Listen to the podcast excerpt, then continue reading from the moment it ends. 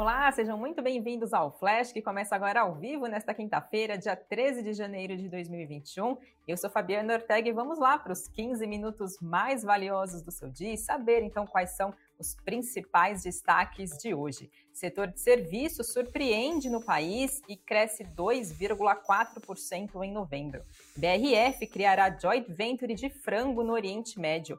Petrobras eleva em 200% importações de gás liquefeito em 2021. Dexco aprova a recompra de até 20, mil, 20 milhões de ações. Pedido de auxílio-desemprego nos Estados Unidos tem alta inesperada e Itaú compra corretora e digital ideal. Temos outros destaques do dia. Fiquem ligadinhos aqui na nossa transmissão e aproveitem também para deixar a sua curtida e fazer a sua inscrição aqui no canal do Invest News. Vamos lá falar sobre o setor de serviços aqui do nosso país. Depois de duas quedas registradas, uma no mês de setembro, outra no mês de outubro, o volume de serviços no Brasil cresceu 2,4% em novembro, na comparação com outubro, segundo dados que foram divulgados hoje pelo IBGE. Essa foi a maior taxa de crescimento desde o mês de fevereiro lá de 2021. Na comparação novembro de 2021 com novembro de 2020, o volume de serviços disparou 10%.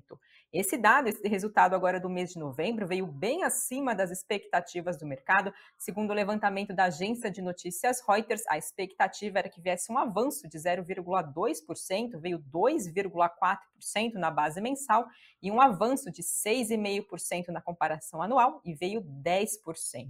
Com esse resultado, o setor fica 4,5% acima do patamar pré-pandemia, que foi registrado ali, né? No caso, seria fevereiro de 2020, mas está 7,3% abaixo do recorde que foi alcançado lá no ano de 2014. Segundo o IBGE, depois do período mais agudo da pandemia, a partir de junho de 2020, o setor mostrou uma rápida recuperação, acelerando o ritmo de crescimento das receitas, e essas informações positivas são em boa parte explicadas pelo dinamismo das empresas do setor de TI que fornecem serviços para outras empresas.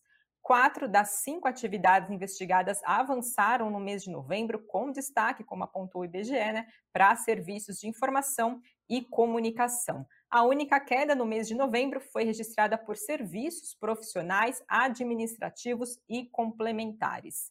Segundo Rodolfo Tobler, que é pesquisador da FGV, é para comemorar esse resultado, veio bastante positivo agora no mês de novembro, ficando com uma maior alta, maior valor desde lá do ano de 2015, só que é importante ter cautela pois em dezembro é possível ter um resultado mais fraco e também, principalmente, agora no ano de 2022. Já o economista e head de conteúdo e sócio da BRA, Alexandro Nishimura, ele apontou que os dados divulgados pelo IBGE surpreenderam positivamente. O resultado foi liderado por segmentos voláteis em uma base mensal. Ele também apontou que os serviços prestados à família devem permanecer em tendência ascendente agora nos próximos meses. Entretanto, a rápida disseminação da variante Ômicron pode desacelerar a taxa de crescimento agora no início de 2022. Ele ainda apontou que o mercado recebeu bem os dados de serviços por ser um setor importante para a atividade econômica, porém o Ibovespa operou em baixa na, durante a manhã agora desta quinta-feira, puxada pelas ações ligadas às commodities. Segundo ele, esse movimento é contrário, né? Ele apontou que esse movimento é contrário do que a gente observou nos últimos dias, justamente quando esses mesmos papéis sustentaram recuperação recente então vamos acompanhar como que vai caminhar agora o nosso volume de serviços aqui no país, se realmente essa alta vai se sustentar, se não vai, o que, que vão mostrar então os próximos números do setor de serviços brasileiro.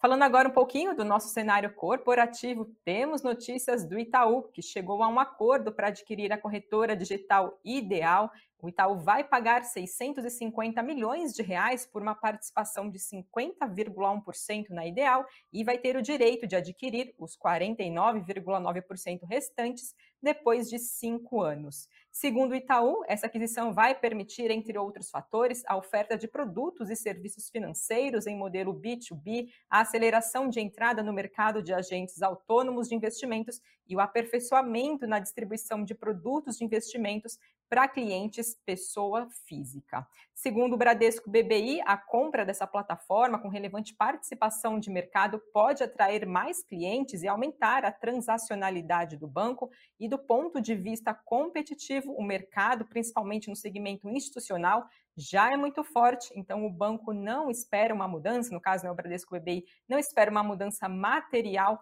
na estratégia com agressividade e de preços potencialmente maior. Depois dessa notícia, a gente via papéis de Itaú em alta, subindo Itaú e TUB 4, 0,3%, e TUB 3, 0,2%. Logo na abertura do pregão, essa alta passava de um pouco mais de 1%. Temos novidades também da BRF, que informou a assinatura de um memorando de entendimento com um fundo de investimento soberano da Arábia Saudita para criar uma joint venture que vai atuar na cadeia completa de produção de frangos no país do Oriente Médio em um acordo que contempla investimentos de 350 milhões de dólares. Segundo a BRF, a nova empresa, no qual a brasileira vai ter 70% de participação, desculpe pessoal, vai promover a venda de produtos frescos, congelados e processados na Arábia Saudita. E esse fundo vai ser dono do restante da companhia. De acordo com a BRF, esse movimento reforça o compromisso da companhia com seu plano estratégico, com visão, plano estratégico da companhia, chamado Visão 2030 da Arábia Saudita, em particular com segurança alimentar, alimentar na região do Golfo. Com isso, a gente via papéis de BRF disparando hoje, logo na abertura do pregão, chegou a liderar as altas do Ibovespa, subindo mais de 5%, e agora por volta do meio-dia, a alta era de 3,4%. Passando agora para falar da GPS Participações, ela comunicou que adquiriu, por meio da sua controlada Graber Sistemas de Segurança, a totalidade das empresas Force Vigilância e Force Serviços Terceirizados, com forte presença no Paraná, a empresa adquirida presta serviços de segurança privada, sistemas eletrônicos de segurança e serviços também de limpeza e manutenção. A Força registrou receita bruta perto de 142 milhões e meio de reais no período de 12 meses até 30 de setembro do ano passado. E a GPS apontou que essa operação está ainda condicionada ao cumprimento de condições que são importantes, são necessárias para esse processo, como a aprovação do CAD. Temos também a atualização de notícias envolvendo o Banco Pan, anunciou que concluiu a compra de 80% da Mob Alto, que é uma plataforma digital independente para comercialização de veículos. De acordo com o banco, essa operação fortalece a estratégia digital e a presença da empresa no mercado automotivo, gerando engajamento de clientes desde o início da jornada de aquisição de veículos, além de promover mais possibilidades de cross-sell e fidelização dos lojistas que são parceiros. A Mob Auto foi criada no ano de 2019, é voltada para promover maior eficiência e praticidade na relação de compra e venda de veículos aqui no país e é também um dos principais classificados de carros online no Brasil. E o valor da transação não foi divulgado pelo banco. Falando agora de Petrobras, a estatal importou um recorde de 23 milhões de metros cúbicos por dia de gás natural liquefeito, chamado GNL, agora no ano de 2021, um volume que representa cerca de 200% mais do que foi registrado no ano de 2020. A Petrobras importa o GNL de países como Estados Unidos e Trinidad, Trinidad e Tobago, além também do Catar. Segundo a Petrobras, GNL representou no mesmo ano cerca de 30% do total do portfólio da oferta de gás da Petrobras, sendo fundamental para suprir as demandas contratadas pelos clientes da companhia. A estatal disse ainda que trabalhou para ampliar a sua oferta de insumos ao mercado, com iniciativas como o aumento da capacidade do terminal de, de regasificação lá no Rio de Janeiro. O ano com maior volume de importação de GNL pela, pela Petrobras tinha sido lá em 2014, com 20 milhões de metros cúbicos por dia. Passo agora também para falar de Mora do B, que somou 340 milhões e 600 mil reais em vendas líquidas ajustadas agora no quarto trimestre de 2021, o que representa uma alta de mais de 17% na comparação com o mesmo período de 2020. Já os lançamentos foi de 181 milhões e 800 mil reais, uma queda de quase 60%. Por outro lado, as vendas sobre oferta chegou a 58,5%, um aumento de quase 14% ponto percentual em relação ao quarto trimestre do ano de 2020. E a empresa informou ainda que adquiriu 17 terrenos agora no último trimestre do ano de 2021. Falo para vocês também da Boa Safra Sementes, que anunciou que adquiriu um terreno de 90 mil metros quadrados na cidade de Sorriso, que fica em Mato Grosso, para a construção de um centro de distribuição. O plano da companhia é iniciar as obras por lá já nos próximos dias e entrar em operação ainda agora no ano de 2022. Segundo a Boa Safra, essa iniciativa é parte do seu plano de expansão da, anunciado durante seu processo de IPO, que foi lá em abril do ano passado, e com a nova estrutura, a companhia espera melhorar a jornada dos seus clientes, trazendo mais qualidade, pontualidade e também segurança nas suas entregas. Esse centro de distribuição, segundo a companhia, vai acabar garantindo que as sementes beneficiadas e tratadas sejam armazenadas por muito mais tempo em condições de temperatura e umidade ideais, mantendo a alta capacidade germinativa. Com isso, esse centro em Sorriso soma a expansão recente da Boa Safra em regiões como já foram é, alcançadas, né, Goiás, Minas Gerais e Bahia, fazendo também parte do objetivo de médio e longo prazo da empresa de ter centros de distribuição nas principais regiões do nosso país. Temos notícia também de programa de recompra de ações. A gente tem várias companhias trazendo esses anúncios. Trouxemos aqui algumas notícias sobre eles aqui na transmissão do Flash. E dessa vez é a fabricante de painéis de madeira, revestimentos e louças sanitárias, a Dexco, que diz que o Conselho de Administração da companhia aprovou a recompra de até 20 milhões de ações ordinárias em até 18 meses. Esse montante representa cerca de 6,7% do total das ações que estão em circulação da empresa. E a companhia diz que o objetivo do programa é maximizar a geração de valor para os acionistas acionistas por meio da administração da estrutura de capital com aquisição de novas ações ordinárias de sua própria emissão.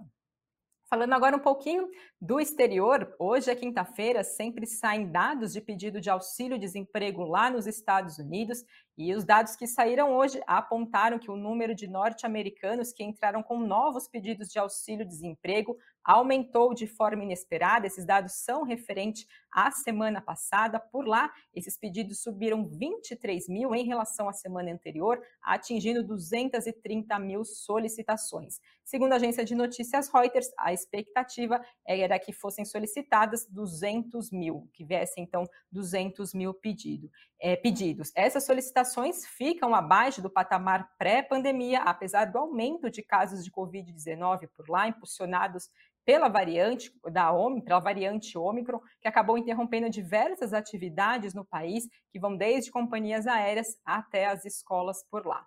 Além disso, o governo norte-americano também informou que a gente teve, né, na verdade, a notícia na semana passada que o desemprego por lá caiu em uma mínima em 22 meses de 3,9% em dezembro, então chegando a 3,9% em dezembro, apontando então, segundo o governo, que o mercado de trabalho está em pleno emprego ou já próximo a ele. E ainda falando dos Estados Unidos, também teve a divulgação dos preços ao produtor por lá, que desacelerou em dezembro, uma vez que os custos de bens caíram nos Estados Unidos. Então, o índice de preços ao produtor para demanda final eh, teve um registro de 0,2% no mês passado, depois de um salto de 1% no mês de novembro. E os preços de serviços no atacado tiveram alta de 0,5%, puxando, puxando assim o acréscimo do índice cheio do país. E passo agora para falar do Ibovespa, o principal índice da nossa Bolsa Brasileira, por volta do meio-dia, alcançando a casa dos 106 mil pontos, uma alta então de 0,33%, dólar caía 0,29% a R$ 5,51. E falando também da cotação do Bitcoin, novidade aqui trazida pelo Flash, uh, por volta do meio-dia era negociado Bitcoin a R$ 245.322,29, o equivalente a 44.523 dólares. Vamos lá ficar por dentro agora dos principais destaques do Invest News no Cafeína de hoje. Sami e Doni trazem as empresas da bolsa com mais caixa do que dívidas entre as grandes empresas que estão listadas na nossa Bolsa Brasileira, são poucas as que têm dívidas pequenas, a grande maioria tem dívidas controladas, possíveis de serem arcadas, já outras que são menos endividadas têm muito mais caixa do que dívidas. Então aproveite para conferir quais são então essas companhias. Já no nosso site, que é o investnews.com.br, a gente fala sobre franquias e mostra sete delas que faturam a partir de 50 mil reais por mês. Aqui no país são aproximadamente 5 mil marcas franqueadas e dentre essas franquias que faturam mais de 50 mil por mês estão as que atuam em segmentos como alimentação e serviços, limpeza, beleza. A lista completa vocês conferem no nosso site, entre outras notícias também para vocês seguirem bem informados. E claro, sempre convido vocês para acompanhar Boletim Invest News ao vivo, seis e meia da tarde, para vocês saberem também o que acabou repercutindo no decorrer do nosso dia. Agora vou dar uma olhada nos comentários de vocês, o que vocês estão falando. Gil Costa, setor de serviços reagindo. A gente viu um salto, né? Se comparado às expectativas do mercado, era esperado 0,2%, veio 2,4%, mas conforme o próprio pesquisador da FGV pediu cautela, né? Ele disse que ainda é preciso verificar o que fez os serviços, principalmente relacionados à TI, ter esse grande salto agora no mês de novembro. A gente também tem questão de juros, né? Tem avanço de coronavírus aqui no nosso país. Então, segundo ele, é preciso ter cautela, né? Também trouxe o economista Alexandre Nishimura apontando também que é preciso é, ver o que vai acontecer agora nos próximos meses. Nos próximos meses, é possível sim que tenha uma queda do setor de serviços depois dessa disparada que não era esperada agora para o mês de novembro. Vamos acompanhar, fiquem ligados aqui que no Invest News a gente traz todas as novidades, atualizações para vocês. A edição de hoje fica por aqui. Muito obrigada a todos e amanhã eu estou de volta. Até lá.